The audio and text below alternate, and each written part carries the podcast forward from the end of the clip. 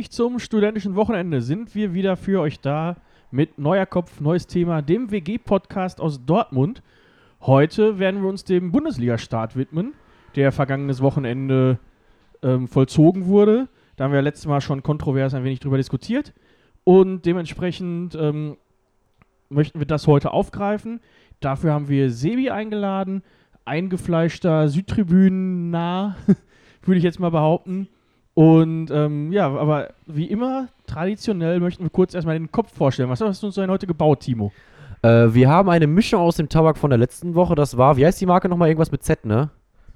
Zomo. Genau, den Strong Mint gemischt mit Hamburg von 187. Das ist was Beerig-Minziges, also sehr minzlastig. Mit dann halt einer leichten äh, Beerennote. Schmeckt aber sehr gut, finde ich, in der Mische.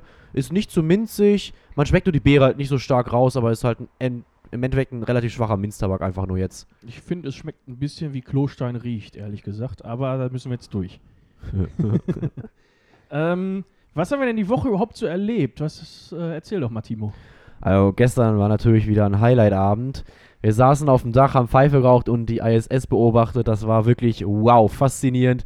Es sah aus wie ein Stern, der sich bewegt. Im Endeffekt gar nicht so spannend, wie man es sich vorstellt, aber es ist halt wirklich crazy, wenn man sich überlegt, was dann da oben abgeht und es für uns einfach nur so aussieht, als wäre da einfach nur ein kleiner Kackstern, der sich ein bisschen bewegt.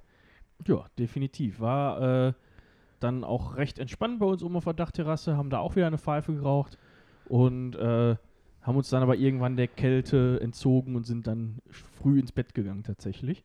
Ähm, ich habe mir tatsächlich die Campus-Tüten bestellt.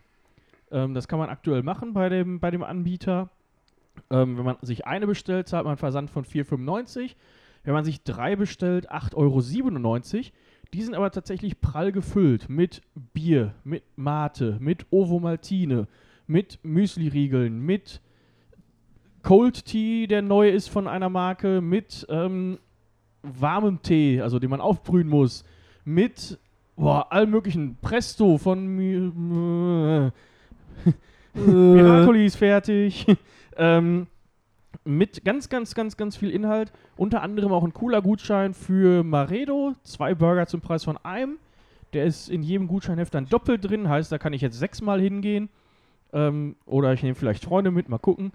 Und kann ich euch nur empfehlen. Ich fand sie deutlich praller gefüllt als beim letzten, als so die Male am Campus. Und dementsprechend lohnt sich das durchaus. Ähm, ich weiß gar nicht, habe ich Deo und den Damenrasierer schon erwähnt? Ich kann mich jetzt wieder überall rasieren, weil ich jetzt einen Damenrasierer habe. Ähm, ja, das war so das Highlight eigentlich der Woche. Und das ein Familienhighlight vielleicht noch. Mein Bruder ist gestern 24 geworden. Da auch nochmal hier alles, alles Gute nachträglich.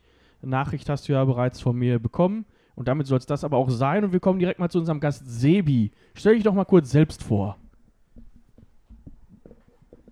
Ja, ähm, schönen guten Tag zusammen. Ich bin der Sebi, noch 25. Ähm, was kann ich euch über mich erzählen? Ich bin äh, geborener Dortmunder, ich bin hier groß geworden, ich äh, bin hier verwurzelt in dieser Stadt und ich glaube, es Groß gibt... ist relativ. Danke. Es gibt, äh, ja, ich habe hier meine Fruchtzwerge gegessen, vielleicht auch mit mehr oder äh, weniger Erfolg. Das äh, liegt dann im Auge des Betrachters. Ich glaube, du würdest noch super in so einen Bergbaustollen reinpassen von der Größe. Ja, au- auf jeden Fall stehend. Ne? So, ähm, ansonsten, was, was kann ich viel zu mir erzählen? Ähm, ich glaube, dass die Leute, die mich, die mich kennen, die, die mögen mich ganz gerne. Ich bin halt, ich kann schlecht über mich, danke Jan. Ähm, ich kann schlecht über mich selber berichten. Ähm, ihr lernt mich auf jeden Fall im Laufe des Podcasts hier noch ein bisschen besser kennen. Ja, das hoffen wir doch.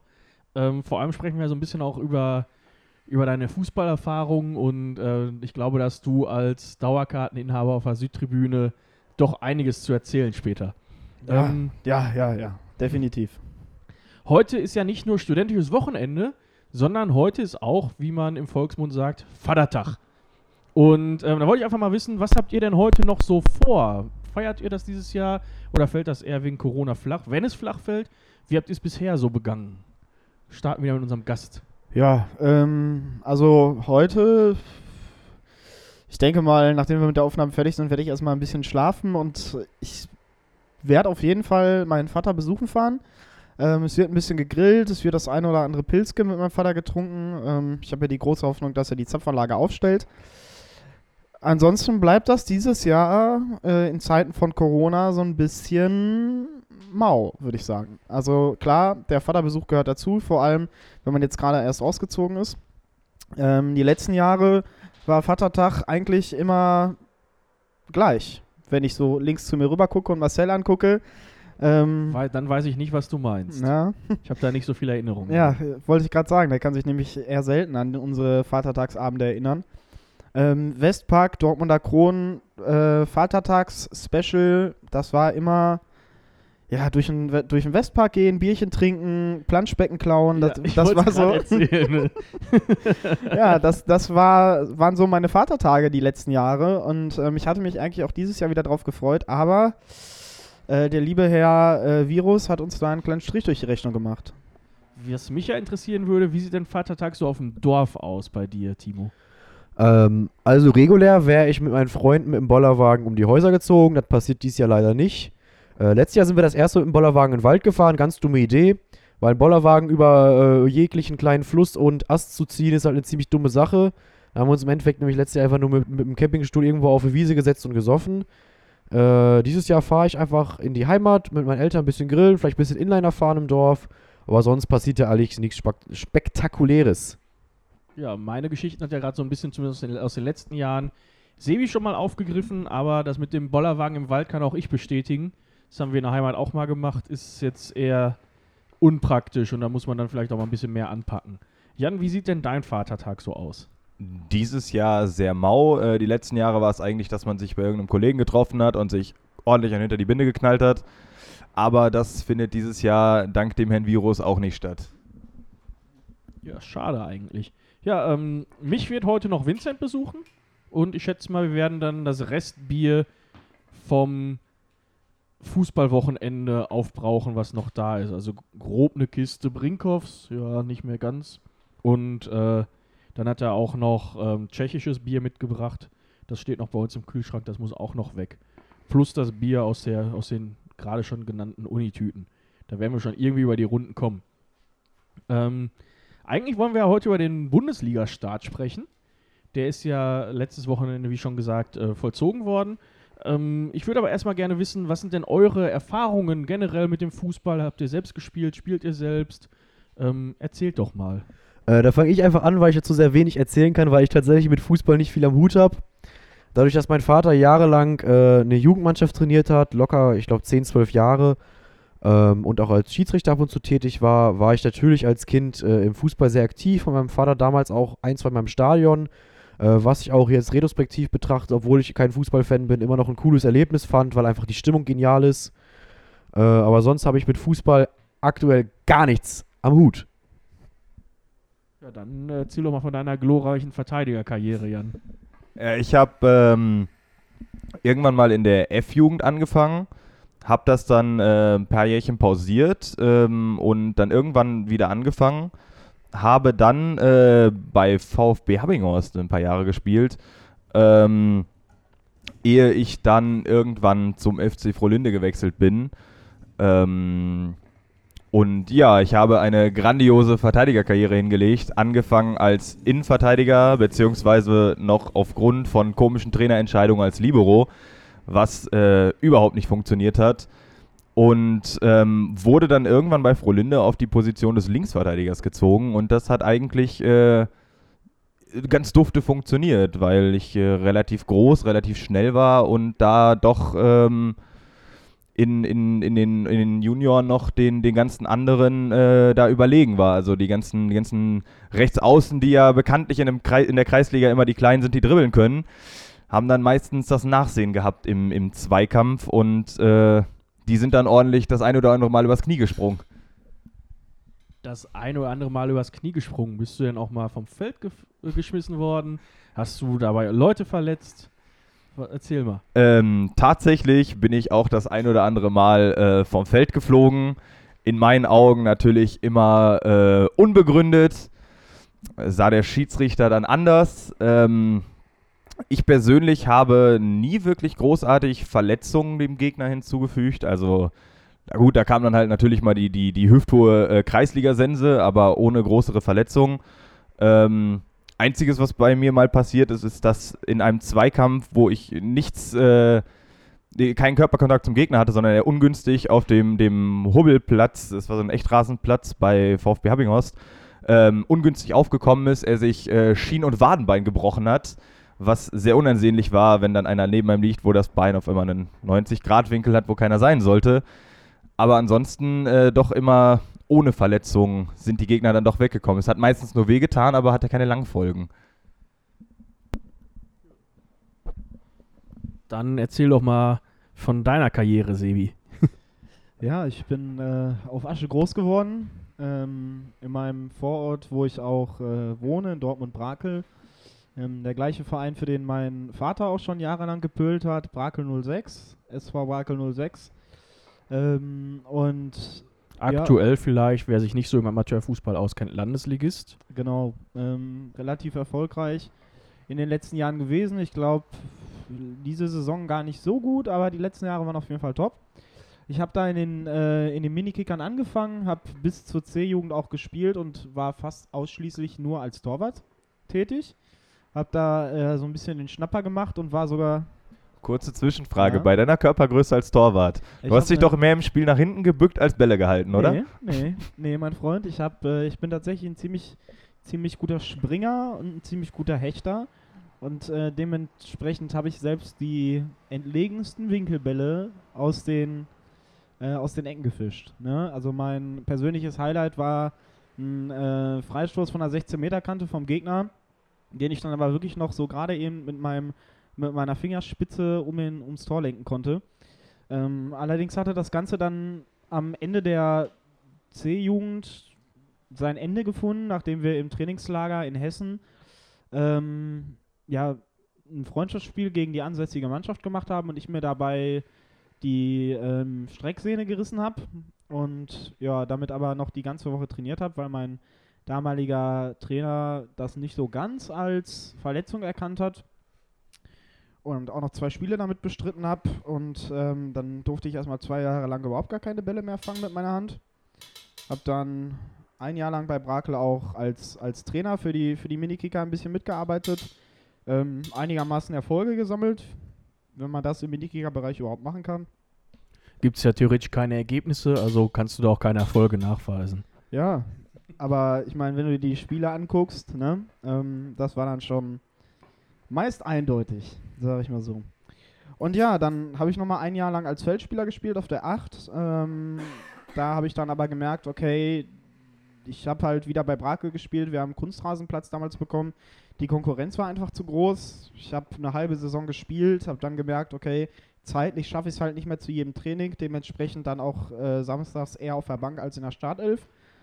Und ja, dann ähm, hat man das Ganze halt irgendwann aufgegeben. Ne? Und jetzt ähm, stehe ich lieber auf der Tribüne und feuer meine Borussia an, weil mein, ja, meine Zeit auch einfach nicht mehr um aktiv Fußball zu spielen. Wobei, wenn ich euch so angucke, wir unbedingt mal wieder einen Ball treten müssten, glaube ich. Absolut, haben wir hier, machen wir gleich, freuen sich die Nachbarn. Ähm, wenn du gerade eh schon das Mikro in der Hand hast, würde ich gerne direkt mal mit den zehn schnellen Fragen an unseren Gast, ähm, damit würde ich gerne loslegen und habe da zehn Fragen rund um das, um das Leder für dich zusammengearbeitet. Gerne, leg los. Zehn schnelle Fragen an. Sebi. Fußball spielen oder Fußball gucken? Ganz klar gucken. Bolzplatz oder Stadion? Boah, schwierige Frage. Stadion. Stadionbier oder Stadionwurst? Stadionbier. Kurze Erklärung dazu. Im Dortmunder Stadion gibt es zwei Arten von Stadionwurst. Einmal die auf der Fettplatte gegrillte Wurst, die absolut widerlich ist. Und genau das gleiche Fleischprodukt, gegrillt auf dem Gasgrill, absolut geil. Also wirklich geil. Also da Augen auf bei der Grillstandwahl auf Ja, jeden Fall. immer an dem mobilen Wagen, Leute. Immer an dem mobilen Wagen. Offensivspektakel oder taktische Finessen? Boah. Offensivspektakel. Okay. Team mit jungen Talenten oder ein Team gespickt mit Topstars? Boah, junge Talente. Ich wäre, also wenn ich mir Borussia Dortmund vorstellen würde, wie aktuell Paris Saint-Germain, hätte ich gar keinen Bock. Okay. Dann, äh, glaube ich, die einfachste Frage heute. Schwarz-Gelb oder Blau-Weiß? Die beantworte ich dir nicht. also Blau-Weiß, okay. Fresse. Dann ähm, beim Fußball gucken, Live-Konferenz oder Einzelspiel? Einzelspiel, wenn Borussia spielt. Klopp oder Favre? Klopp. Selbst Trainer äh, machen oder selbst Schiedsrichter sein? Boah, selbst Trainer. Ich glaube, Schiedsrichter, nee, ich, ich, ich will meine Jungs anbrüllen, nach vorne peitschen. Das darf ich als Schiri nicht. Da darf ich sie nur anbrüllen. Apropos Brüllen, DFB oder Dietmar Hopp? Was ich besser finde? Oder was ich lieber, wo, wogegen ich lieber brülle? Das kannst du jetzt selbst interpretieren, das ist mir egal. Keins von beiden. Wobei die auch in der Corona-Krise einen ganz guten Job macht, aber im Fußball gehört er nicht hin, ganz einfach. Okay, das waren auch schon die zehn schnellen Fragen. Ähm, ich würde vielleicht noch ganz kurz meinen fußballerischen Background erklären wollen. Welchen fußballerischen Background? Ja, eben, da geht es nämlich los. Ich habe auch früher Fußball gespielt, auch wenn man es mir vielleicht nicht, äh, nicht mehr so glauben möchte. Hat auch nicht so lange gedauert. Erst bei den Sportfreunden Österreich, die es damals noch gibt, mittlerweile als Fusionsverein FC Iserlohn. Da bin ich auch mal äh, Kreismeister geworden tatsächlich. Ähm, dann in meinem Heimatdorf zum allgemeinen Spiel- und Sportverein Letmate gewechselt, um da nach grandioser Karriere äh, nach der D-Jugend schon aufzuhören, weil ich zwar Angebot hatte, auch C-Jugend in der Bezirksliga zu spielen, aber ich hatte nicht mehr so viel Spaß an dem Ganzen. Habe aber damals mit Leuten zusammengespielt, die jetzt auch äh, tatsächlich in der Oberliga spielen oder bei Borussia 2 spielen. Also auch nicht so verkehrte Leute dabei gehabt. Ähm, aber irgendwie hat mir so ein bisschen der, der Spaß gefehlt. Und dann habe ich da aufgehört, bin dann abgedriftet in einen anderen Sport, habe damals leistungssportmäßig Leichtathletik betrieben und habe da dann einen Freund kennengelernt, der Schiedsrichter war. Und ähm, bin, seit ich dementsprechend 15 bin, bin ich Schiedsrichter und habe das dann, ja, denke ich, mehr erfolgreich als, äh, als ja, erfolglos bestritten. Pfeife mittlerweile Westfalenliga in meiner achten Saison. Also ich bin jetzt 28, ist jetzt also schon auch recht schneller Aufstieg gewesen. Und ähm, das ist so das, was ich da mitbekommen habe. Habe da natürlich auch das eine oder andere miterlebt, wie auch offenen Schien- und Wadenbeinbruch schon gesehen. Da wird einem dann schon auch eher schlecht. Ähm, habe aber das Glück, dass das Schlimmste, was an Fußballverletzung passieren kann, äh, einem, dem Freund passiert ist, der mich damals zur Schiedsrichterei gebracht hat und der kurz danach auch nicht mehr weitergemacht hat. Äh, da ist nämlich tatsächlich ein Torwart auf dem Feld gestorben, weil er einen Ball vor den Kehlkopf gekriegt hat und dann komplett ausgenockt war. Und ja, das war das Heftigste, was man so im Umfeld mitbekommen hat. Ähm, ansonsten bin ich dann auch äh, als Trainer aktiv gewesen, meistens mit meinem Vater im Trainergespann, also von der B-Jugend-Kreisliga bis zur Senioren-Bezirksliga eigentlich alles mal dabei gewesen. Zunächst erstmal aufgrund meines Backgrounds so ein bisschen als äh, Fitnesscoach, weil ich da dann doch relativ viel konnte, ähm, was koordinativ und konditionell das Ganze anging, durch meinen Leichtathletik-Background. Bin dann da aber auch mehr so in das taktische Geschehen irgendwie mehr reingewachsen, was auch mit daran liegt, würde ich behaupten, dass ich mit meinem Vater auch das ein oder andere Spiel gesehen habe aus der Scout-Perspektive. Mein Vater war Scout für Rot-Weiß Essen und für Union Berlin. Und da haben wir eben auch das ein oder andere Spiel beobachtet und da habe ich mich dann auch mehr und mehr mit da reingefuchst und habe dann auch die Perspektive kennengelernt, habe dementsprechend, ja, zumindest ein bisschen Fußball-Sachverstand, wie es laufen sollte. Und habe also auch die Perspektive kennengelernt. Dementsprechend kenne ich auch noch so ein paar Leute, wie den aktuellen Chef-Scout von St. Pauli, wie äh, den aktuellen Geschäftsführer von Union Berlin, Oliver Runert, der davor die Knappenschmiede geleitet hat und sogar in der Landesliga mein Linienrichter war als Schiedsrichter. Auch das ist ziemlich witzig, wenn man den dann jetzt da im Fernsehen sieht, wenn er da irgendwelche Interviews geben muss und so vor. Am spannendsten war es wirklich, den dann äh, im Westfalenstadion zu sehen. Das war echt ähm, ein, ein Riesending. Und das ist so ein bisschen das, was, äh, was mich so im Fußballerischen ja auch mit geprägt hat, würde ich behaupten. Ähm, habe dadurch auch viele Stadien kennengelernt, wo ich sonst nie hingefahren wäre. Ja? Kickers Offenbach zum Beispiel, SV Babelsberg. Die hatten einen VIP-Bereich, da ist, glaube ich, äh, da das hatte was von Kreisliga-Catering. Da haben die Muttis haben Salate mitgebracht und sowas alles. Und das war damals dann äh, dritte Liga. Also das war schon äh, äußerst interessant. Aber das ist noch richtiger Basisfußball. dann, Das ne? ist noch richtiger Basisfußball. Und es war auch super herzlich. Und die haben damals auch noch gegen äh, Fortuna Düsseldorf gewonnen. Und da war dann, saß direkt vor uns in dem, in dem VIP-Bereich, saß ein Fan von, von Fortuna und rief dann, Typ wie ein Baum, 2,20 Meter gefühlt groß, 3 Meter breit, äh, rief dann kurz vor Ende des Spiels seinen Vater an, komplett in Tränen aufgelöst und meinte, ja, selbst die Scouts von Union Berlin lachen uns schon aus und keine Ahnung was. Also das war schon, schon sehr, sehr, sehr witzig. Ähm, hab da aber auch ähm, so ein bisschen die andere Fußballkultur oder Fu- Fußballkultur von anderen Vereinen auch mit lieben gelernt. Ja? Wenn ich da dann mal dran denke, in der alten Försterei, damals noch vor dem Umbau, den ja die Fans komplett äh, übernommen haben von Union, ähm, da zu stehen und äh, zu Eisern Union von Nina Hagen, was da für eine Stimmung war und was für eine Gänsehaut man tatsächlich bekommen hat, obwohl man zu dem Zeitpunkt mit dem Verein noch nicht so wirklich was zu tun hatte, das war schon was ganz, ganz Großes. Was sind denn so eure Gänsehautmomente beim Thema Fußball? Ja, ich habe gerade das Mikrofon in der Hand, deswegen fange ich ganz einfach mal an. Ähm, ich habe einige Gänsehautmomente beim, im, im Bereich Fußball, aber die meisten haben tatsächlich mit Borussia Dortmund zu tun. Und ähm, da habe ich zwei, zwei ganz besondere Momente, die ich hervorheben möchte. Der eine ist noch gar nicht so lange her, das war 2011.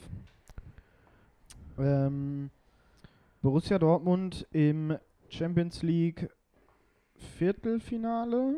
Ja, Viertelfinale gegen den FC Malaga. Ähm, ich saß in der ich saß äh, in der damaligen Mathe-Nachhilfe, ähm, als ich eine Nachricht von einem, von einem Klassenkameraden von mir gekriegt habe, hey, mein Vater ist krank, willst du mitkommen heute Abend gegen Malaga? Ähm, mir war klar, so Champions League kommst du nicht ganz so oft hin.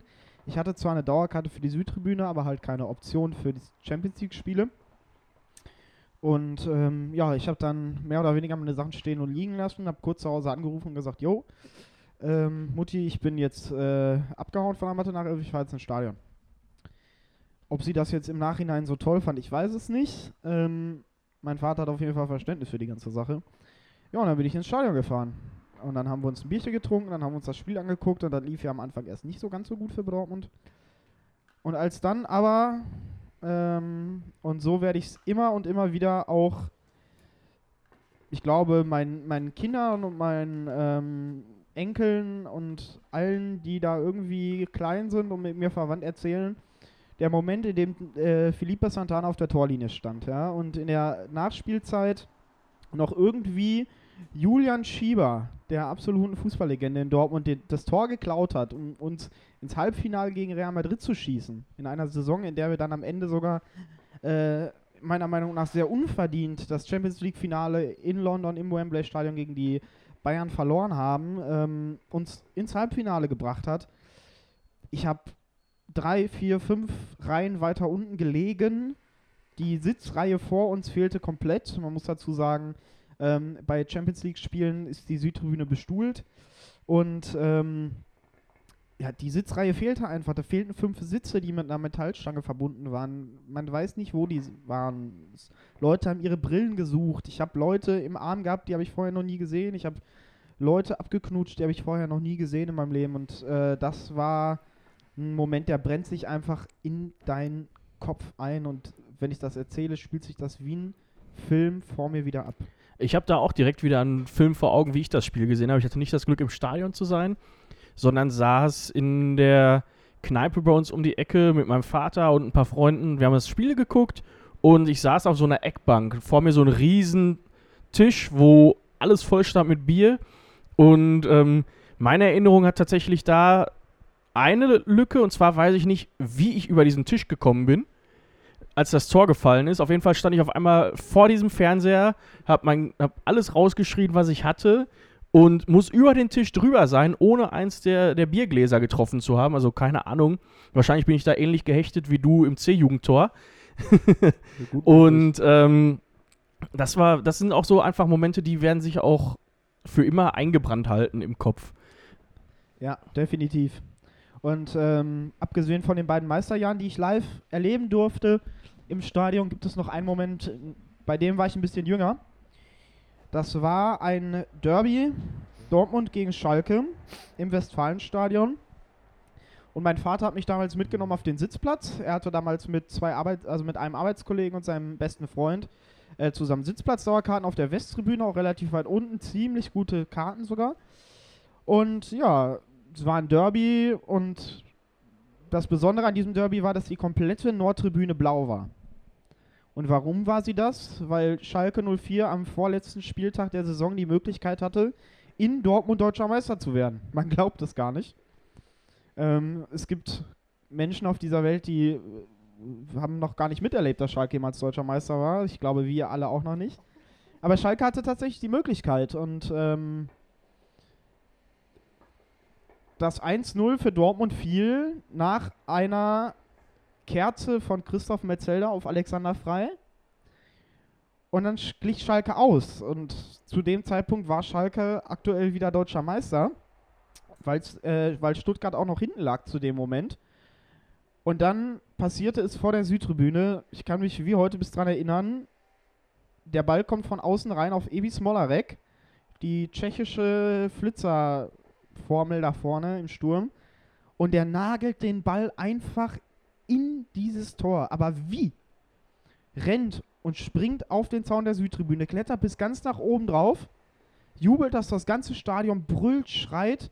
Und ich als wirklich kleiner, kleiner, kleiner Pimpf stehe auf dem Stuhl, halt meinen Schal nach oben und war so am Blättern. Ich habe richtig geblättert und habe dabei die ganze Zeit Scheiß Schalke geschrien. Das war so der Moment, in dem nicht nur ein für alle Mal klar war, dass ich diesen Verein niemals mehr alleine lassen werde, sondern das war auch der Moment, in dem mir klar war, dass unsere Nachbarn aus der anderen Ruhrgebietsstadt bei uns erst recht nicht, aber generell niemals deutscher Meister werden, solange sie in einer Liga mit Borussia Dortmund spielen. Äh, da ich nicht so viel mit Fußball Mut habe, würde ich gerne mal investigativ an die ganze Sache rangehen. Und mich würde mal wirklich interessieren, was für euch denn die Faszination am Fußball und dem ganzen Fan-Dasein ausmacht. Es ist also, das ist, das ist einfach, äh, Fan von Borussia Dortmund zu sein, ist halt einfach be bedingungslose Liebe. Also man, man, man, hat absolute Höhepunkte, die man, die man mit der Mannschaft erlebt, absolute Tiefpunkte. Aber am Ende des Tages schlägt halt einfach das Herz für den Verein und das ist, das ist eine, eine, eine dermaßen tiefgehende Liebe und Verbundenheit, die eigentlich nichts anderes auf der Welt in der Form erreicht. Also das ist, das ist äh, im Grunde genommen unbeschreiblich, was, was man da auch erlebt, wenn man im Stadion steht. Man ist halt, man ist mit, mit 80.000 Leuten, abgesehen jetzt die Gästeblöcke, eine riesig große Familie und, und ähm, ja, es ist einfach, es ist einfach total geil. Ich würde es auch tatsächlich in, in der Richtung sehen, dass es einfach der riesige Zusammenhalt ist, ähm, dass das Ganze wie eine riesige Familie ist, dass dadurch natürlich eine ganz andere Stimmung aufkommt als ähm, in anderen Bereichen. Und es hat schon auch irgendwie, muss man auch dazu sagen, was Sektenähnliches, also schon eher was Religiöses. Und dass man da auch einfach ähm, ja, das Ganze so anbetet und so viel Hingabe da reinsteckt als Fan, ist, glaube ich, äh, die, die Riesenbereicherung des Ganzen. Deswegen tut es auch so weh, gerade keine Fans im Stadion zu haben. Ja, absolut. Also da kann ich mich Jan und Marcel nur anschließen. Ähm, ich für meinen Teil bin im Gegensatz zu den anderen beiden Dortmund-Fans hier im Raum ja tatsächlich auch gebürtiger Dortmunder. Und für mich verkörpert der Verein Borussia Dortmund nicht nur den Fußball an sich und dass es ein Fußballverein ist, den ich mag, sondern der verkörpert für mich auch einfach meine Stadt, meine, meine Freunde, meinen Umkreis hier und im Prinzip alles das, worin ich mich wiedererkenne. Und dementsprechend ist es dann natürlich auch so ein bisschen das Messen der, der unterschiedlichen Arten von Zusammenleben in Deutschland. Also wenn man sich Deutschland anguckt, die 16 Bundesländer, ähm, die Art und Weise, wie die Menschen miteinander umgehen, in ihren teilweise sogar unterschiedlich von Städten, das ist natürlich auch, ähm, in der einen Stadt ist, hier, ist der Umgangston ein bisschen schroffer, in der anderen Stadt ist der Umgangston ein bisschen herzlicher. Auf der einen Seite äh, dreht man vielleicht im Schwabenland den Pfennig ein- oder zweimal um, bevor man ihn ausgibt. Auf der anderen Seite hast du äh, Städte wie München, wo das Geld nur so umherfliegt. Ähm, das ist einfach, ich weiß nicht, du, ich persönlich bin in Dortmund, ja, ich habe es gesagt, schon groß geworden. Ich bin hier, ähm, ich bin hier verwurzelt und für mich ist das einfach so, der Verein verkörpert die Menschen hier im Ruhrgebiet wie nichts anderes. In Dortmund ist es, Masti sagte gerade sektenähnlich, in Dortmund ist Borussia auf jeden Fall eine Religion. Also ich habe mit so vielen Leuten gesprochen, die zum Studium hergekommen sind, die haben zu mir schon nach kurzer Zeit gesagt, ey, du kommst hier in Dortmund echt nicht um Borussia rum, ne? Egal wo du hingehst, du bekommst Borussia Dortmund volle Lotte ins Gesicht geklatscht, ne? Ja, auch wenn man einfach mal überlegt, dass wir eine Stadt sind mit 600.000 Einwohnern, die bei so einer Meisterfeier, wenn da der Autokorso ist, fast komplett auf den Straßen ist. Also es ist schon äh, riesig einfach. Also 2012 waren die Hotels in Dortmund schon, ich glaube, zwei Monate im Voraus komplett ausgebucht mit Fans, die aus dem Umland kommen. Ähm, und einfach schon mal sicherheitshalber, weil Borussia Dortmund spielt ja wieder eine gute Saison, wir könnten wieder Meister werden, schon mal vorsichtshalber Hotelzimmer gebucht haben. Ne? Also ähm, Borussia Dortmund hat eine unglaubliche Wirkung. Ähm, nicht nur über die Stadtgrenzen hinaus, sondern auch über die Grenzen Deutschlands hinaus. Das kann ich tatsächlich bestätigen. Es ist immer wieder spannend. Ähm, ich komme ja öfter mal auch an Freikarten, dadurch, dass ich Schiedsrichter bin. Ähm, wenn man dann in einem Stehblock steht, der auf der Nordtribüne neu geschaffen wurde, auch für Heimfans, da hat man häufig eben auch einfach eine komplett andere Stimmung, als man es eigentlich gewohnt ist aus dem, aus dem Stadion bei uns, weil so viele Engländer, Schotten und sonst was mal eben Daytrip machen, rüberkommen, weil zum einen der Fußball hier von der Emotion her doch noch anders ist, von der Stimmung her, weil du halt hier noch die Stehplätze hast und nicht wie in England nur Sitzplätze und weil du halt auch einfach viel, viel erschwinglicher an Tickets kommst.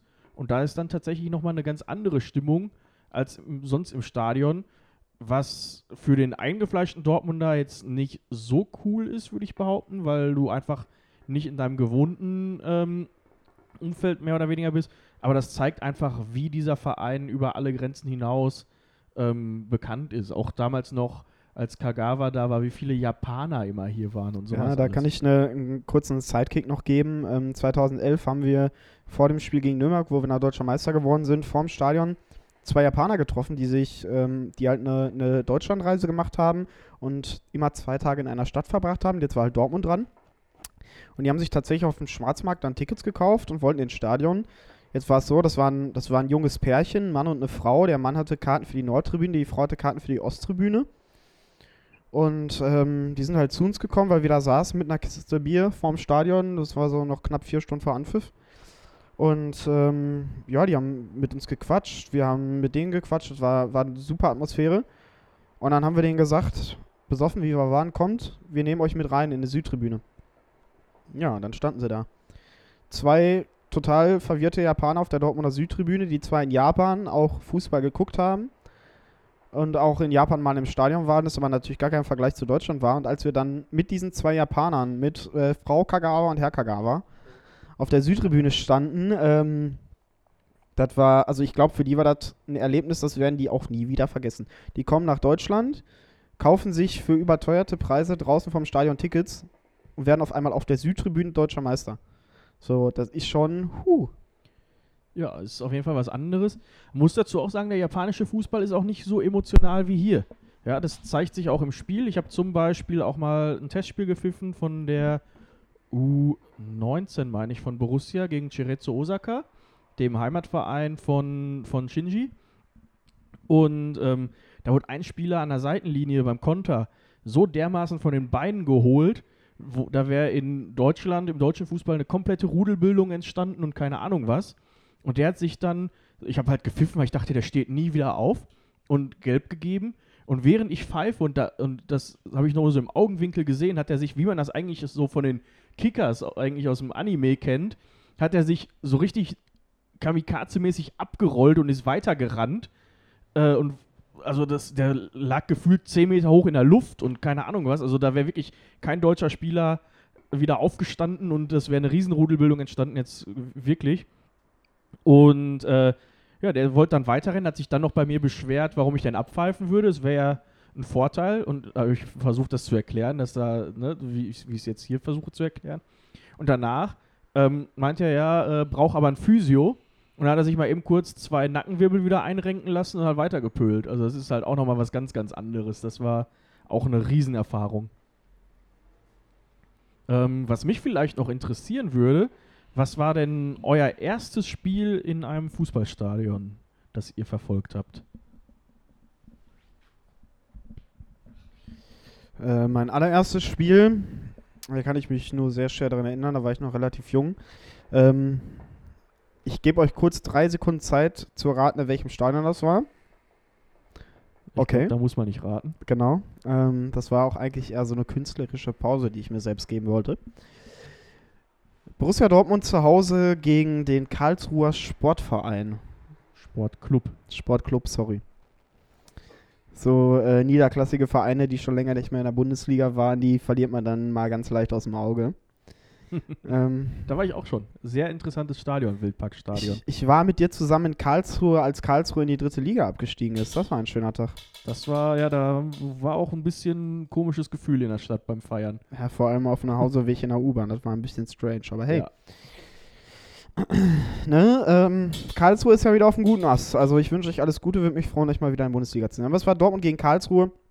Ähm, und ähm, ja, das Ergebnis weiß ich schon gar nicht mehr. Ich war wirklich noch ein kleiner Pup. Also, ja, schon länger was her. Ähm, während das Mikro rüberwandert, schiebe ich vielleicht mein erstes Erlebnis vielleicht kurz ein. Es müsste die Saison 99-2000 gewesen sein. Heimspiel gegen Werder Bremen. Damals hatten wir noch S. Oliver als Trikotsponsor. Die waren ja jetzt nicht so lange unser Trikotsponsor. Und wir hatten den Top-Transfer getätigt, äh, Ike Hessler. Ich glaube, der teuerste Wasserträger, den es jemals in der Bundesliga gab. Und ähm, ich war aber damals riesen Hessler-Fan. Und mein Onkel hat mich dann äh, als Geburtstagsgeschenk mitgenommen. Äh, sind wir ins Stadion gegangen, vorher noch Trikot gekauft, natürlich mit ganz groß Hessler drauf und keine Ahnung was. Ähm, war ein Riesenerlebnis. Ergebnis weiß ich sogar auch noch, war 2 zu 2. Und wir saßen halt, ich glaube, in der obersten Reihe, in der letzten Ecke und es war äh, interessant, das mal so zu erleben, so weit oben. Ja, bei mir, ähm, ich weiß tatsächlich nicht mehr, wer der Gegner war. Ähm, es war auf, ich weiß auf jeden Fall äh, eine Situation, die mir äh, im, im Kopf geblieben ist. Und zwar war das noch zu Zeiten von Alex Frey bei Borussia Dortmund. Und ähm, dann stand es irgendwie 1-1 äh, und, und dann, dann hatte Dortmund in der 80. einen Freistoß, den Alexander Frey aus 26 Metern oder so einfach reingeknallt hat. Und das äh, war ein dermaßen geiler Moment. Und das war mit so meine erste Stadion, also das war meine erste Stadionerfahrung bei dem Ganzen. Und das war sehr geil. Und da hat man das erste Mal wie so ein Schwamm diese ganze Stimmung und alles aufgesaugt. Und das, was man eigentlich sonst nur äh, vom Fernsehen miterlebt hat, mal wirklich im Stadion gesehen. Und äh, ja, wie Sebi das gerade schon sagte, äh, da verliert man sein Herz. Und seitdem ist es, ist es weg und äh, ist im Hexenkessel im Westfalenstadion Also wie schon erwähnt, war ich ja tatsächlich sogar auch mal im äh, Stadion in Dortmund. Da war ich, glaube ich, sechs oder sieben. Da war ich mit meinem Vater dort. Und jetzt unabhängig, ob ich großer Fußballfan oder nicht, war das echt eine super geile Erfahrung. Einfach die Stimmung und was da abgeht, das ist wirklich krass. Deswegen würde ich auch jedem, der selbst kein Fußballfan ist, mal empfehlen, einfach ins Dor im Dortmund ins Stadion zu gehen und einfach mal die Stimmung mitzuerleben. Unabhängig, ob man Fußball spannend findet oder nicht, ist das einfach eine super, super geile Erfahrung, die, obwohl es jetzt 14 Jahre her ist, mir immer noch im Gedächtnis geblieben ist. Du sagst ja schon selbst, du bist nicht so der, der Fußballer. Was denn sonst mal bei irgendwelchen Sportgroßveranstaltungen, dass du da auch noch einen Vergleich ziehen kannst vielleicht? Ähm, ich habe fünf Jahre im Verein geboxt, im Polizeisportverein. Äh, da gab es dann halt auch natürlich ab und zu mal äh, Kämpfe von den Wettkampfteams. Äh, das ist keine wirkliche Stimmung, die da abgeht tatsächlich, weil halt auf dem Niveau nicht wirklich viel da los ist. Äh, aber so ein Boxkampf an sich mal anzugucken, ist halt wirklich schon krass, mit was für, eine, was für Maschinen das teilweise sind, die nach sonst was für harten Schlägen einfach noch aufstehen und weitermachen, wo du schon denkst, jetzt will ich schon für, na, seit einer halben Stunde im Krankenhaus liegen. Das ist einfach brutal, was die Leute da aus ihrem Körper rausholen. Ja, harte Maschinen ist vielleicht das, wo ich so ein bisschen noch die Parallele ziehen kann. Ähm, da ich aus dieser Lohn komme, bin ich natürlich auch Eishockey-Fan. ähm, Iserlohn Roosters seit Jahren, Jahrzehnten in der ersten deutschen Eishockey-Liga. Und ähm, das ist halt auch nochmal eine ganz, ganz andere Stimmung. Ja? Also du hast halt wirklich nur äh, eingefleischte Fans. Du hast halt dann vielleicht mal eine Kulisse von 5000 Leuten. Aber nach Iserlohn kam nie jemand gerne und kommt auch immer noch niemand gerne, weil die Stimmung einfach. Es ist halt was ganz, ganz anderes. Du bist halt nicht so in, auf so einer Riesentribüne, aber es halt halt auch ganz anders in so einer Wellblechhalle, ganz einfach. Ja gut, es liegt vielleicht auch einfach daran, weil das Iserlohner Bier nicht schmeckt. Das ist wohl wahr, aber auch das haben wir schon leer gesoffen. Ähm, ich war nämlich damals beim längsten Eishockeyspiel Deutschlands, der deutschen Geschichte. Und zwar wurde damals in dieser Saison das Playoff-Schießen in, dem, in äh, das ähm, Penalty-Schießen in den Playoffs abgeschafft. Und wir haben dann im Playoff-Spiel gegen Frankfurt in der vierten oder fünften Verlängerung, also ein Drittel geht 20 Minuten und jede Verlängerung ging dann auch nochmal 20 Minuten. Also die haben zweieinhalb Spiele gespielt um einen Sieger zu finden. Und äh, irgendwann gab es nur noch die Durchsagen, an welchen Bierständen schon das Bier leer ist. Und äh, das war halt auch mal ein Erlebnis. Aber das ist halt nochmal wieder, wie gesagt, eine ganz, ganz andere Stimmung. Und wenn man da auswärts mitfährt, bist du halt auch nur mit wenigen Leuten eigentlich unterwegs. Äh, wenn es wenige hundert sind, dann ist das schon eigentlich ganz, ganz gut. Leider habe ich es noch nie in den Samba-Zug geschafft. Das ist noch ein Riesenziel bei mir. Aber da driften wir so ein bisschen ab. Ähm, ich würde gern mit euch noch die, wir haben ja gerade schon mal, ja, ich habe zumindest kurz schon mal Vereinshymnen angerissen und ähm, da würde ich gerne noch mit euch drüber sprechen. Ich meine, ja, Borussia ähm, ist, glaube ich, jetzt ziemlich viel besprochen worden, aber gibt es da auch äh, Vereinshymnen oder sonst was, wo ihr sagt, ja, das kann ich mir durchaus anhören, das würde mich auch ergreifen, wenn ich jetzt aus der Region kommen würde? Kann ich ganz schnell abhandeln, keine Ahnung, kenne nichts. Bei mir war es ja, wie gesagt, Union Berlin, das war ein, ein Riesenerlebnis. Oder weil ich auch da einfach schon ähm, persönlich unterwegs war, äh, immer noch äh, SG Wattenscheid. Äh, Riesenhymne, hört es euch bei Spotify an. Ja, ähm, bei mir gibt es da so ein bisschen was. Und zwar ähm, habe ich zum einen mal bei einem Auswärtsspiel in Leverkusen die Vereinshymne mitgekriegt. Die ist absoluter Müll. Also ähm, da würde ich auch nicht weiter mehr zu sagen. Ich bin aber, so was internationalen Fußball angeht, so ein heimlicher Fan von Tottenham Hotspur. Da wird wahrscheinlich der ein oder andere Premier League-Enthusiast so ein bisschen den Kopf schütteln und ich glaube, ähm, so mit Leuten, mit denen ich rede, keiner findet irgendwie die, die Spurs geil. Ich schon. Keine Ahnung warum. Aber die Hymne von Tottenham Hotspur ist auch ziemlich geil. Also Glory, Glory, Tottenham Hotspur ist schon, ähm, schon, schon ganz geil. Und ich war halt auch bei einem Champions League-Spiel in Dortmund im Stadion, wo die Spurs zu Gast waren. Und ich bin in der Bahn gefahren mit voller Tottenham-Fans. Und wenn die Tottenham-Fans in der Bahn anfangen zu hüpfen, zu springen, gegen die Wände zu klatschen und zu singen, wenn the Spurs are marching in, ich war schon kurz davor mitzusingen. Ähm, dann haben wir aber selber eine Dortmund gegen Gegengesang äh, gebracht, ja. Genau. Ist ja generell bei Champions League-Spielen oder auch Euroleague-Spielen, wenn es uns da mal hingetragen hat, ist ja immer eine ganz, ganz andere Stimmung am alten Markt, wenn, wenn wir gegen englische oder schottische Vereine gespielt haben. Das ist ja, ja echt riesig. Ja. Ganz klar. Und ähm, da möchte ich aber noch eine, eine Hymne hervorheben, die ich ganz besonders cringe finde. Die Hymne oder eine Hymne von dem FSV Mainz 05 in dem ähm, die Textpassage vorkommt, ähm, Stoß auf, mein Schatz, ich riech die Leberwurst so gern. Das ähm, ist dann, wenn du, wenn du im Stadion stehst, Bier trinkst und die Hymne läuft und du nicht so ganz hinhörst und dann auf einmal der Moment kommt mit Stoß auf, mein Schatz, ich riech die Leberwurst so gern. Das ist, ähm, ich weiß nicht, ich bin jetzt nicht so der Leberwurst-Fan, ich weiß nicht, wie das mit euch aussieht. Ähm, aber ich glaube, für mich wird das auch eher so ein bisschen abtören, wenn äh, da auf einmal die Leberwurst durchkommt, oder? Wie ist das mit euch?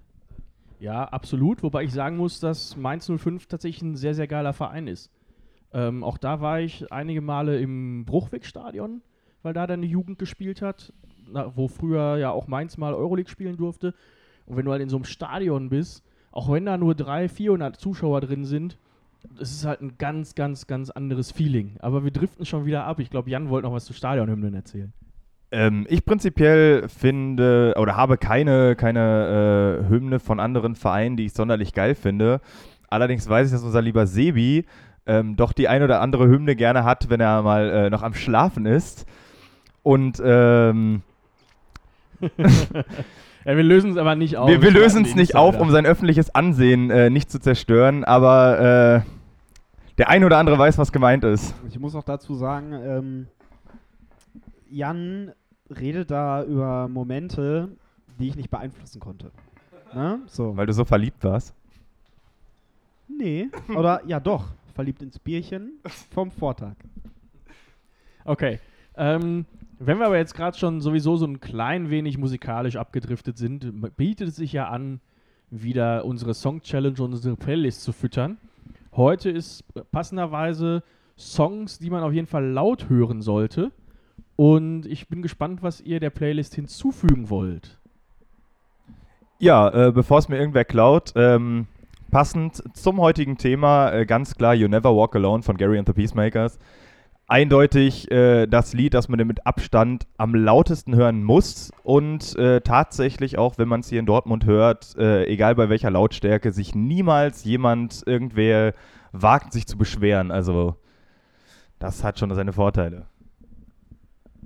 Äh, für mich ist das eindeutig Nesaya von Scooter. Einer der besten Scooter-Songs meiner Meinung nach. Geht immer, ballert immer und gesorgt immer für gute Laune. Ich bin in den letzten Tagen so ein bisschen auf einer alten Dortmunder Hip- Hip-Hop-Gruppe hängen geblieben. Das ist Too Strong. Und da kann ich ganz klar nur den Song Too Strong Meets Business empfehlen. Den richtig laut hören, wenn ihr hier aus dem Ruhrgebiet oder aus Dortmund kommt. Ähm, die machen schon länger keine Musik mehr, aber das ist einfach wirklich richtig geile Mucke. Und ansonsten, wenn ich die Wohnung putze, ganz ehrlich, richtig laut, Michael Wendler, egal. Ja gut, als Gast darfst du natürlich gerne zwei Songs hinzufügen. Wenn du einmal im Jahr die Wohnung putzt, darfst du es auch gerne hören. Ähm, ich würde gerne hinzufügen, Song 2 ist, meine ich, die Torhymne von St. Pauli. Auch da war ich schon mal im Stadion zu einer Stadiontour, ähm, zu einer Führung ganz einfach. Das ist nochmal was ganz, ganz anderes, wenn du da in diesen, da heißen die VIP-Logen auch Separés. Und wenn du da teilweise auch siehst, dass die da äh, Pole-Dance-Stangen haben und sonst irgendwie was, ist das schon äh, nochmal eine, eine ganz andere Ebene Fußball. Und ähm, einfach, weil ich mich da so gerne dran erinnere, ähm, dementsprechend der Song. Ähm, hätten wir das also auch abgehakt. Ähm, jetzt können wir vielleicht mal anfangen, den letzten Bundesligaspieltag zu reflektieren. Hat euch äh, bei den Ergebnissen irgendwas überrascht oder erzählt doch einfach mal aus eurer Sicht den letzten Spieltag?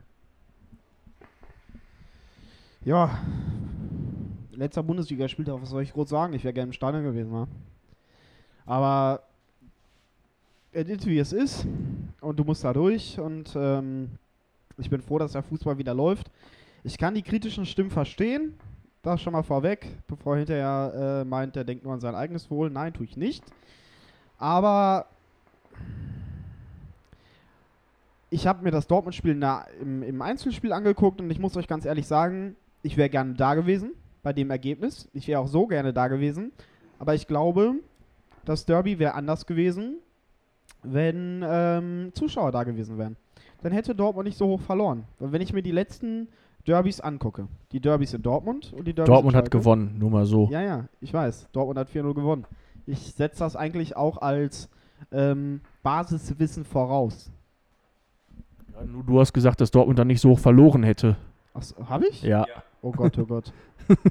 das schneiden wir bitte.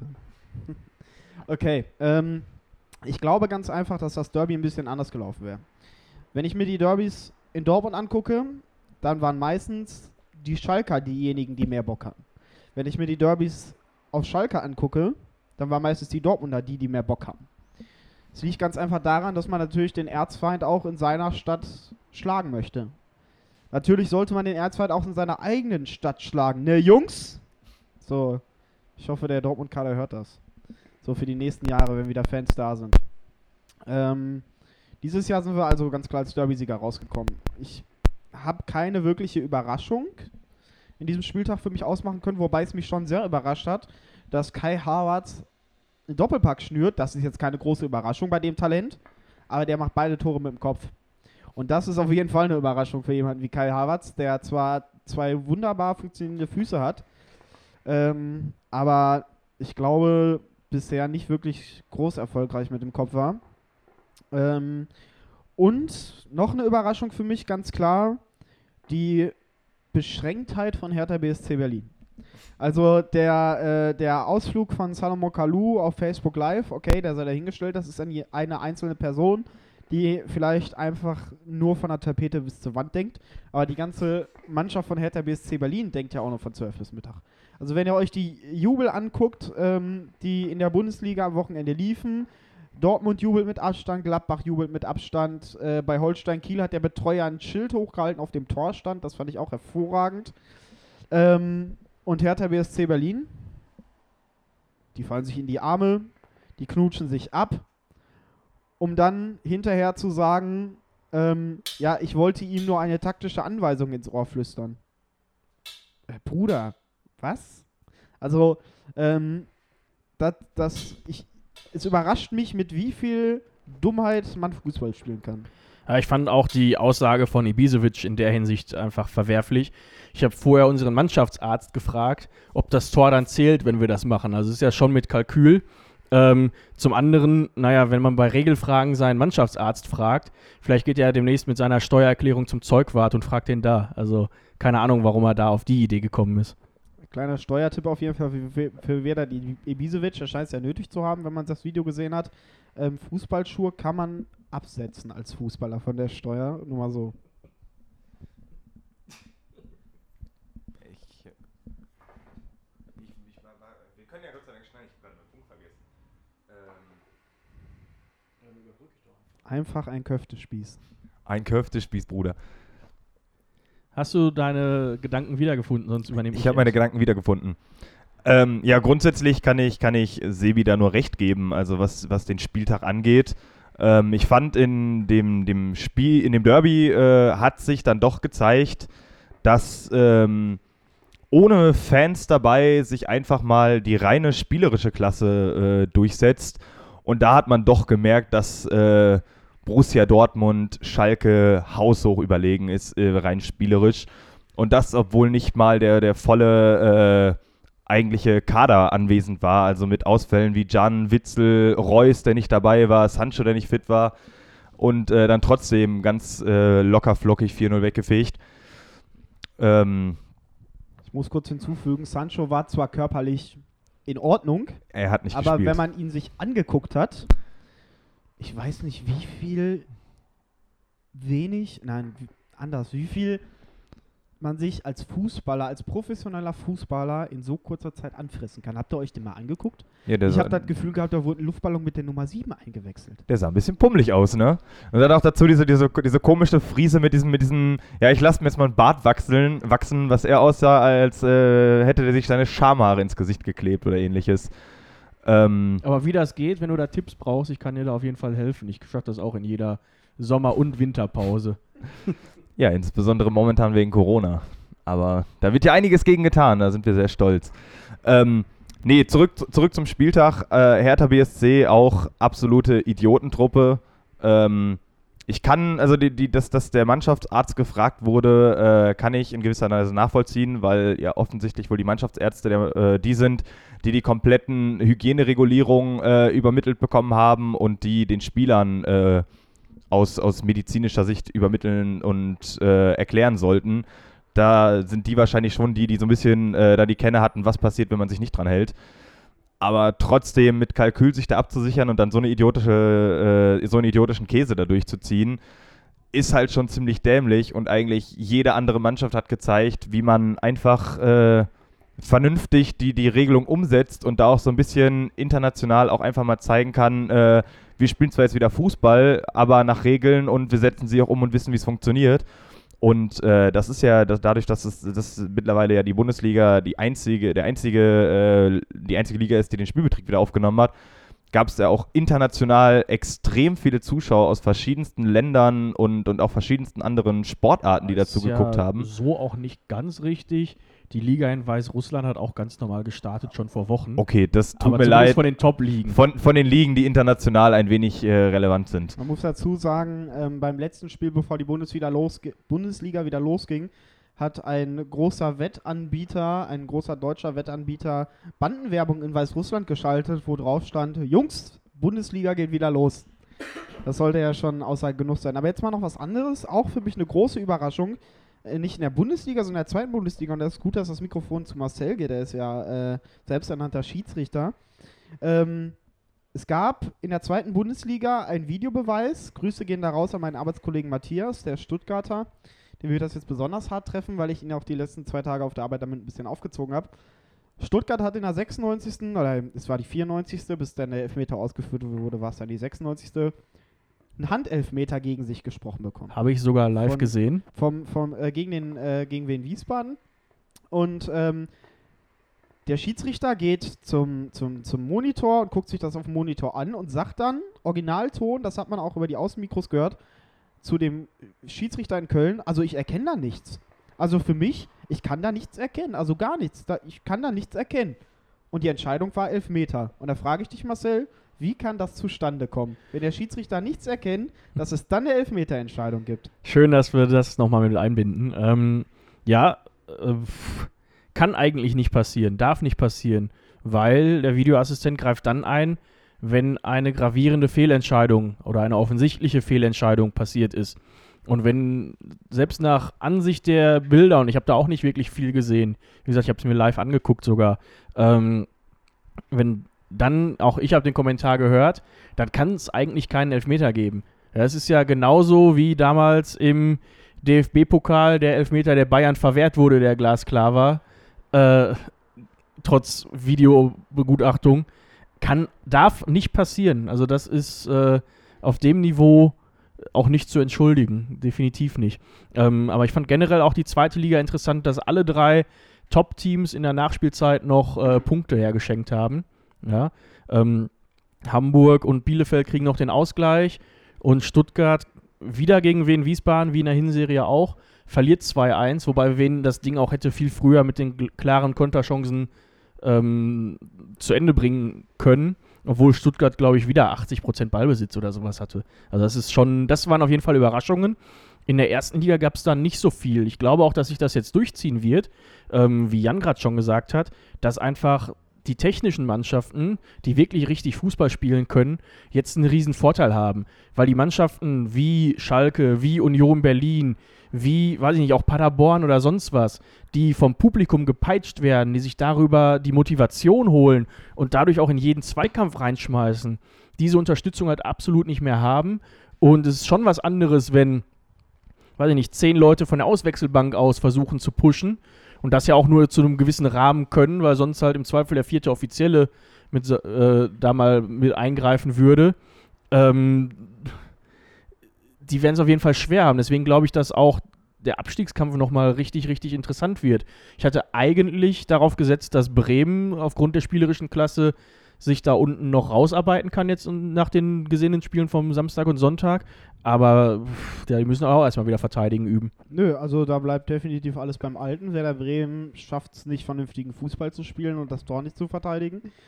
Ähm, das war für mich sogar tatsächlich eine ziemlich große Überraschung. Also ich hätte gedacht, dass Werder Bremen da jetzt nochmal aufräumt, aber ähm, nach der Leistung vom Samstag ähm, ist für mich eigentlich. Ah, nee, die haben, haben die Sonntag? Die haben Montag Mo- gespielt Montag sogar erst. Oh Gott, oh Gott. Ähm, von der Leistung ist es auf jeden Fall für mich ein ganz klarer Abstiegskandidat. Also, äh, so gern ich die Bremer auch mag, ähm, die werden wir nächstes Jahr nicht mehr haben. Sollte es doch noch sein, dass wir eine Relegation haben, dann bitte, bitte, bitte, bitte, bitte Hamburg gegen Bremen. Das wäre auf jeden Fall ein Highlight. Steht und fällt aber, glaube ich, auch so ein bisschen mit dem, was jetzt in der dritten Liga passiert. Weil du kannst ja schlecht eine Aufstiegsrelegation spielen in der zweiten Liga, wenn du keine Abstiegsrelegation spielst. Und da stellen sich ja noch viele Vereine oder auch viele Gesundheitsämter quer. Ich meine, wir haben jetzt in der zweiten Liga das Beispiel Dresden jetzt erstmal zwei Wochen raus sind wegen Quarantäne, Yep. Minimum. Und hast aber in der dritten Liga, äh, nehmen wir mal Jena, wo das Gesundheitsamt nochmal komplett das DFB-Konzept auseinandergepflückt hat und ganz klar sagt, bei uns wird so schnell kein Fußball gespielt. Die dürfen ja nicht mal trainieren. Die dürfen ne? nicht mal trainieren. Ähm, da wird es noch auf jeden Fall wirklich spannend. Und dann ist halt die Frage, was passiert da jetzt? Was passiert dann mit den, mit den Regionalligen? Also das, das hängt ja, ne, das hängt ja von der Regionalliga bis zur Bundesliga irgendwo zusammen. Und deswegen ist es natürlich meiner Meinung nach auch noch offen, ob es eine Relegation überhaupt geben kann, weil wie willst du das rechtfertigen, äh, in der zweiten Liga ähm, nur so eine 50-prozentige Lösung zu, zu gestalten? Ist, umso weiter du nach unten gehst, desto weniger Fußball wird ja auch gespielt, ne? Also ähm, letzten Endes ist der Fußball von oben nach unten durchlässig. Ähm, Vereine, über die wir heute gesprochen haben, wie Brakel 06, könnten ja auch jederzeit in die Bundesliga aufsteigen. Haben aber keine Chance, wenn sie nicht spielen dürfen. So, und da hast du dann halt von jeder Liga zu jeder Liga wieder das Ding, die einen dürfen spielen, die anderen nicht. Wie willst du dann Auf- und Abstiege überhaupt Gut. garantieren, ne? Ja, in Westfalen finde ich es dann wiederum, wiederum gut gelöst, wenn du es jetzt gerade ansprichst mit Brakel 06. Das ist ja einfach äh, die Saison abgebrochen. Die Herbstmeister und die aktuellen Tabellenführer steigen auf nach einer Quotientenregel, wenn die unterschiedliche Spiele haben. Und es gibt halt keine Abstiege und es werden neue Staffeln ähm, geschaffen. Aber wie willst du jetzt, weiß ich nicht, willst du eine, Zweitgle eine zweigleisige zweite Liga machen und möglichst viele aus der dritten Liga, die noch irgendwie im Aufstiegsrennen sind, belohnen? Oder willst du dann eine zweigleisige dritte Liga machen? Also sehe ich halt nicht, ehrlich gesagt. Nö, das ist halt auch auf sie gesprungen. Also da muss ich dir ganz ehrlich sagen, ähm, ich bin der Meinung, man hätte das Ganze einheitlich von oben nach unten lösen sollen. So, dann vielleicht einfach sagen, okay, wir warten noch einen halben Monat vielleicht und sagen dann, okay, ähm, wir starten mit allem gleichzeitig. Weil ich muss euch auch ganz ehrlich sagen, warum können Hygienekonzepte in der Bundesliga aufrechterhalten werden? Ähm, aber sie können nicht aufrechterhalten werden in unterklassigen Ligen. Also Ja, ähm, ich sag mal, wenn du jetzt jeden Landesligisten, hast du jetzt vier Staffeln, A16 Vereine.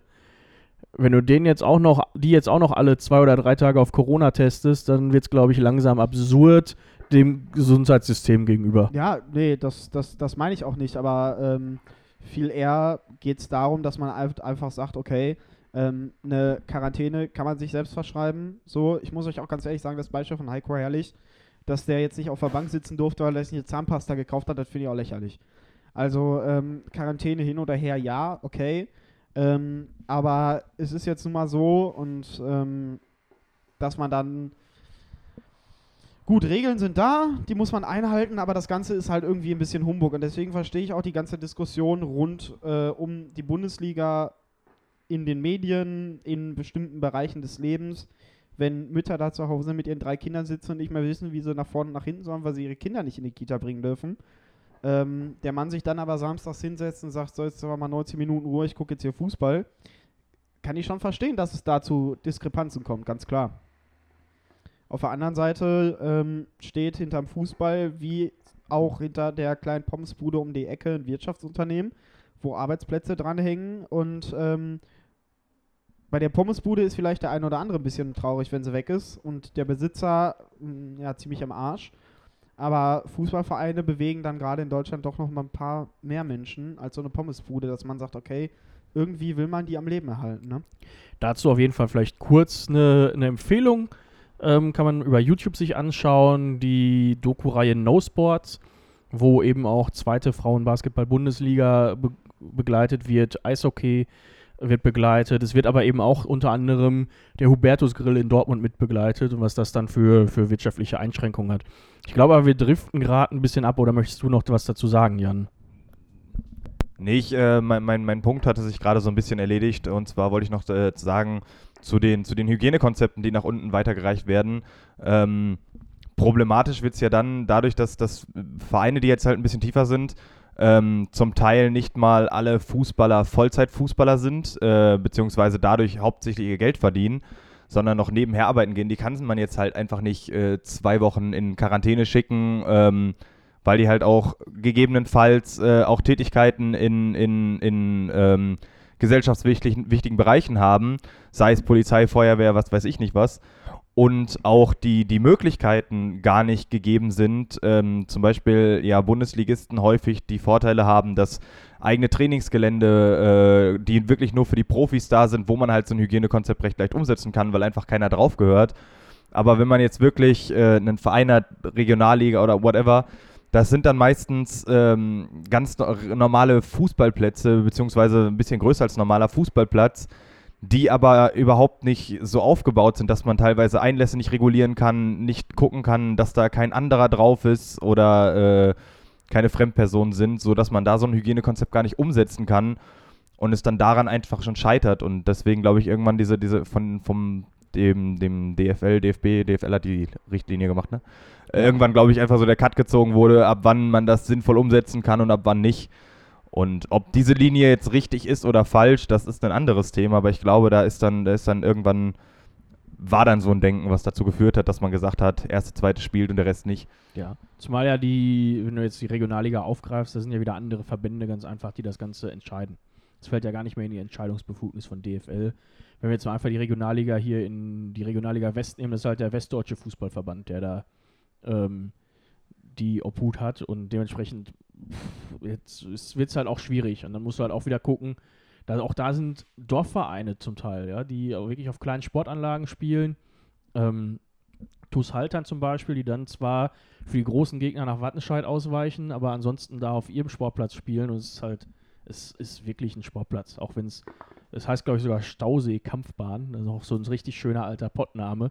Ähm, ist halt, äh, ja, schwierig umzusetzen, definitiv. Wo ich aber eigentlich noch mit euch drüber sprechen wollte, jetzt haben wir ja gerade gesagt, ja, wir haben die Bundesliga auf jeden Fall verfolgt.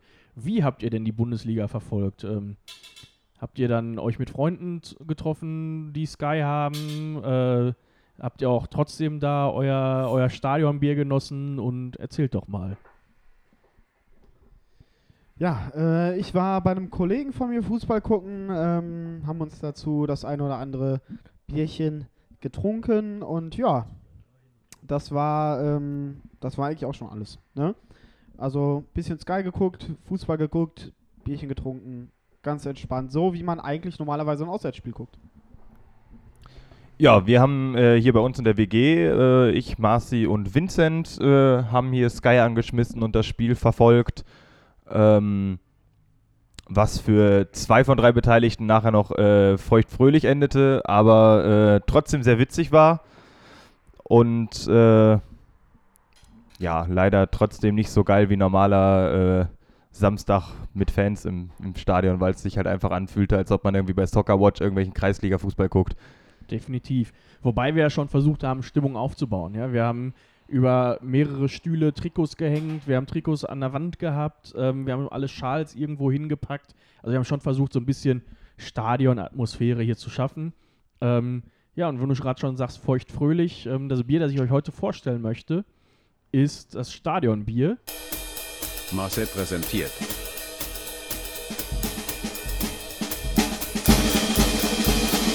Brinkhoffs Nummer 1, das Stadionbier beim BVB. Ähm, es ist ein Pilzbier in Dortmund gebraut.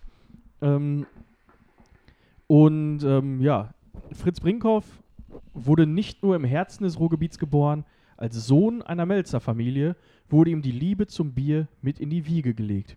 Als Braumeister zeigte er später Pioniergeist und entwickelte den Dortmunder hellen Biertyp, so wie er heute noch in aller Munde ist. Unser Brinkhoffs Nummer 1, ein Bier wie sein Revier. Das sagt eigentlich schon alles. Ähm, ich mache es auch mal eben auf und fülle es ein.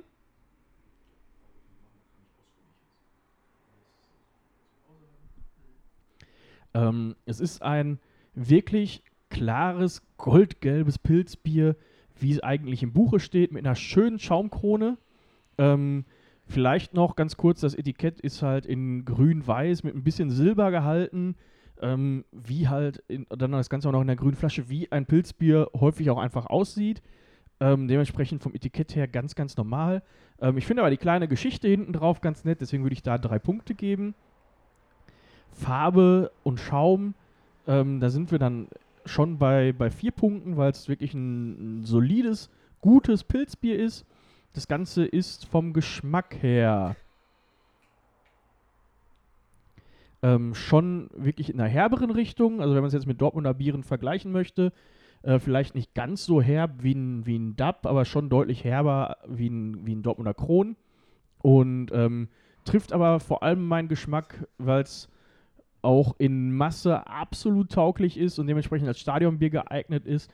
Also auch da vier Punkte. Und vom Geruch her, das kommt halt von dem, von dem Hopfenhaltigen. Beim Öffnen finde ich, das riecht immer so ein bisschen nach Gras. Ja. Ähm, deswegen, ah, trifft mich da nicht ganz so, deswegen ist der Geruch tatsächlich eher mit zwei Punkten belastet. Aber alles in allem ein wirklich tolles Pilzbier. Kann ich mich nur anschließen, ich liebe Brinkhoffs auch sehr. Zwar nicht das beste Dortmunder Bier, aber sehr gut. Und dann möchte ich jetzt mit euch abschließend noch ein kleines Tippspiel machen. Und zwar möchte ich mit euch eine Aus einen Ausblick machen zum kommenden Spieltag, am kommenden Wochenende. Und ähm, damit das Ganze auch einen Einsatz hat, möchte ich gerne mit euch um ein Bier in der Kneipe spielen. Heißt, der Gewinner bekommt von den drei Verlierern dann eben ein Bier ausgegeben, wenn das wieder vernünftig möglich ist in Gruppengröße. Mm, Da haben wir zunächst den Freitag. Hertha gegen Union. Das Berliner Derby. Und Timo hat zuerst das Mikrofon, also darfst du auch zuerst erzählen. Okay, da ich keinen Plan von Fußball habe, Wild Guess 2-1 Union. Ähm, ich weiß, dass der Wedel das nicht gerne hören wird, aber ähm, das wird ein 3-1 für die Unioner. Also ich bin da, ich, ich habe es ja gerade schon gesagt, da auch eher Union-Fan, was das Ganze angeht. Deswegen gehe ich von einem klaren Derby-Sieg aus, wie am letzten Wochenende bei uns, und sage 4 zu 0 für die Eisernen. Ja, ich ähm, nehme so das Mittelding und würde sagen, Union äh, putzt Hertha 2-0 weg. Okay. Dann haben wir die Samstagsspiele. Gladbach gegen Leverkusen. Derby am Rhein. Ähm, ich fand beide in bestechend guter Form, muss aber sagen, dass ich da auch eher mit den Gladbachern sympathisiere und da mit einem 2 zu 0 rechne. Schwierig. Vielleicht sogar das für mich am schwierig zu tippendste Spiel dieses Spieltags. Ähm, ich sag 2-2. Ich sag 2-1 Gladbach. Ich sag 1-0 Leverkusen. Dann die Borussia aus Dortmund in der Autostadt Wolfsburg. Wenn wir so auftreten wie am vergangenen Wochenende, bin ich da ganz klar bei einem 3 zu 0 Auswärtssieg. Kann man theoretisch dasselbe nehmen, weil das habe ich mir gerade auch überlegt. Klar kannst du das. Dann würde ich mich da anschließen, weil das war gerade, was mir als erstes in den Kopf kam. Da ich mir fast sicher bin, dass die Wolfsburger am Montag wieder Frühschicht haben ähm, und Autos bauen müssen, gehe ich davon aus, dass es auch für uns Dortmunder äh, ein ziemlich einfaches Spiel wird. Allerdings glaube ich, dass äh, Wout Weichhorst, der Sohn von Tankstellen, vom größten Tankstellenbesitzer der Niederlande, Fun Fact an dieser Stelle, ähm, ein Tor macht, glaube ich, Dortmund gewinnt das Ganze 4 zu 1. Ich äh, glaube tatsächlich, dass sich dadurch die, die, also dass sich die Offensivpower von Dortmund wieder durchsetzen wird. Allerdings äh, hoffe ich, dass die Defensive standhält und ich tippe auf 3 zu 0 für Borussia Dortmund. Dann haben wir die Jungs von Christian Streich aus dem Breisgau gegen die heute schon ein bisschen auseinandergenommene Werder aus Bremen. Und da gehe ich von einem 1 zu 0 tatsächlich für die Freiburger aus. Ich glaube, dass ähm, Werder Bremen sich versucht zu fangen. Also, ich mag Freiburg zwar und ich glaube auch, dass Freiburg definitiv das Zeug hat, Bremen zu schlagen. Aber Bremen holt das Ding 1-0. Ja, ich sag, äh, das wird ein, ganz, äh, das wird ein 2 zu 1 für Freiburg. Äh, Bremen wird sich so zwischenzeitlich fangen, noch ein Tor machen, aber Freiburg wird das Ding nach Hause tragen. Nächster Wild Guess 1-1. Okay.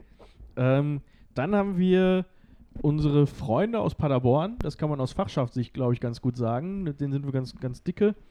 Ähm, gegen äh, Sebis Lieblingsverein TSG Hoffenheim.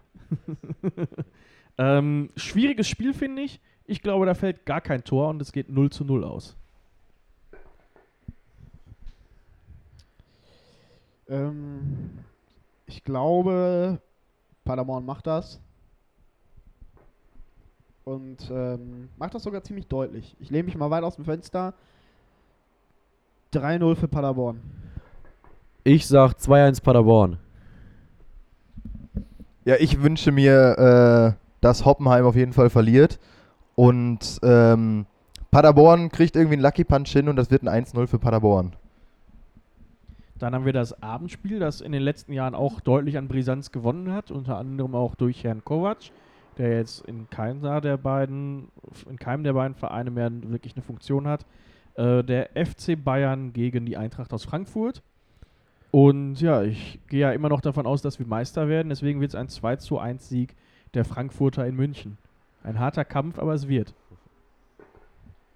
Ich möchte an der Stelle ganz kurz sagen, dass ich unter den aktuellen Umständen nicht deutscher Meister werden möchte. Ähm, ich würde gerne eine Meisterschaft in der Stadt feiern mit allen möglichen Leuten, die Lust dazu haben. Und das ist aktuell halt einfach nicht möglich. Deswegen gönne ich den Bayern gerne dieses Jahr die Meisterschaft. Dafür nehme ich die gerne die nächsten 15 Jahre.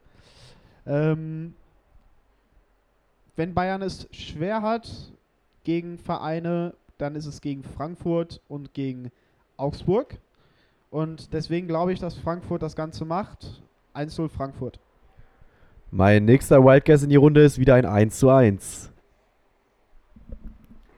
Ja, ich muss, wollte noch zu Sebi sagen, also selbst wenn Bayern momentan in dieser, dieser äh, Pandemiezeit die Meisterschaft holt, ändert sich für die ja nicht wirklich viel, weil zur Meisterfeier kommt eh kein Schwein. Ähm, ich sage aber auch, dass, dass Frankfurt die Bayern 2-1 wegputzt. Dann haben wir noch drei Sonntagsspiele.